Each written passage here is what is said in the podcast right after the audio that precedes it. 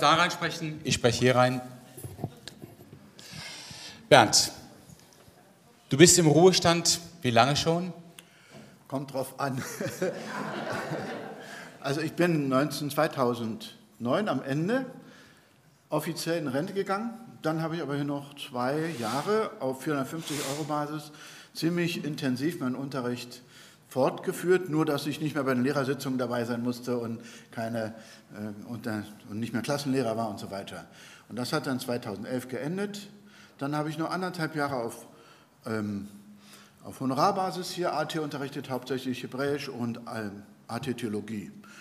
Und wenn ich jetzt noch, Uli, die, die Jahre bevor ich hier offiziell voll eingestellt wurde, dazu rechnet, das waren noch zwei Jahre, da habe ich hier, da gab es noch das vierte Schuljahr, wer weiß nicht, wer von euch noch dabei war, ähm, da habe ich zwei Jahre im vierten Schuljahr AT Theologie unterrichtet. Das war 78, 79 auf 80 zu.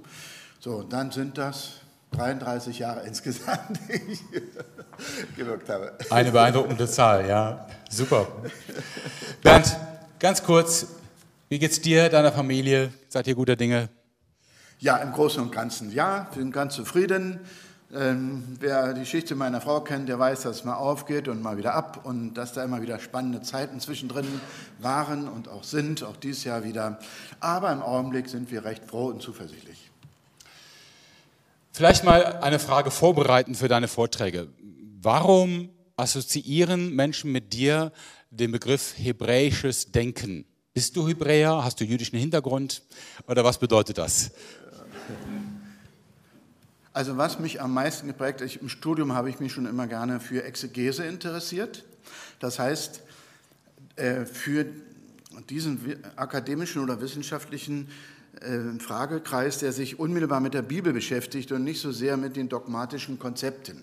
Das heißt, ich habe von Anfang an gelernt, biblische Texte zu lesen. Dann habe ich mich während meiner sieben Jahre Revisionsarbeit des, äh, der Elberfelder Bibel natürlich aufs Alte Testament hinbewegt und habe zwei Dinge erlebt, gesehen. Einmal, die alttestamentlichen Menschen erzählen Theologie.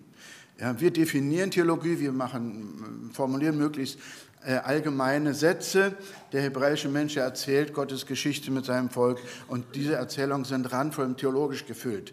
Und das herauszuhören, das ist die eine Sache, das das macht mir immer Freude. Und das andere ist, da tatsächlich, ich habe in meiner Übersetzungsarbeit, weil ich ja zehn Stunden am Tag und noch länger Hebräisch gemacht habe, habe ich plötzlich angefangen, von der hebräischen Sprache her zu denken. Und das ist ein völlig anderer Ansatz, völlig anderer Zugang zur Welt. Und äh, das ist vielleicht das größte Geschenk, das Gott mir gemacht hat in der Beschäftigung mit der Bibel, dass ich von der hebräischen Sprache her das Alte Testament mir erschließen kann. Und diese, die Fremdheit der Grammatik, die Fremdheit und Andersartigkeit des Alten Testaments, die finde ich bis heute einfach total faszinierend. Das kann ich bestätigen. Den Eindruck machst du immer wieder und bis heute. Bernd, gibt es ein Projekt, an dem du gerade dran bist? Du hast ja vor einigen Jahren mal das Buch über Jeremia 27 rausgebracht. Wird es wieder ein Buch geben oder wo bist du gerade dran? Also ich habe in den letzten Jahren mir angewöhnt, narrativ zu predigen. Die einen mögen das sehr und äh, genießen es, andere nicht so sehr, haben nicht so einen Zugang dazu. Aber äh, ich bin immer wieder ermutigt worden, das mal zu veröffentlichen.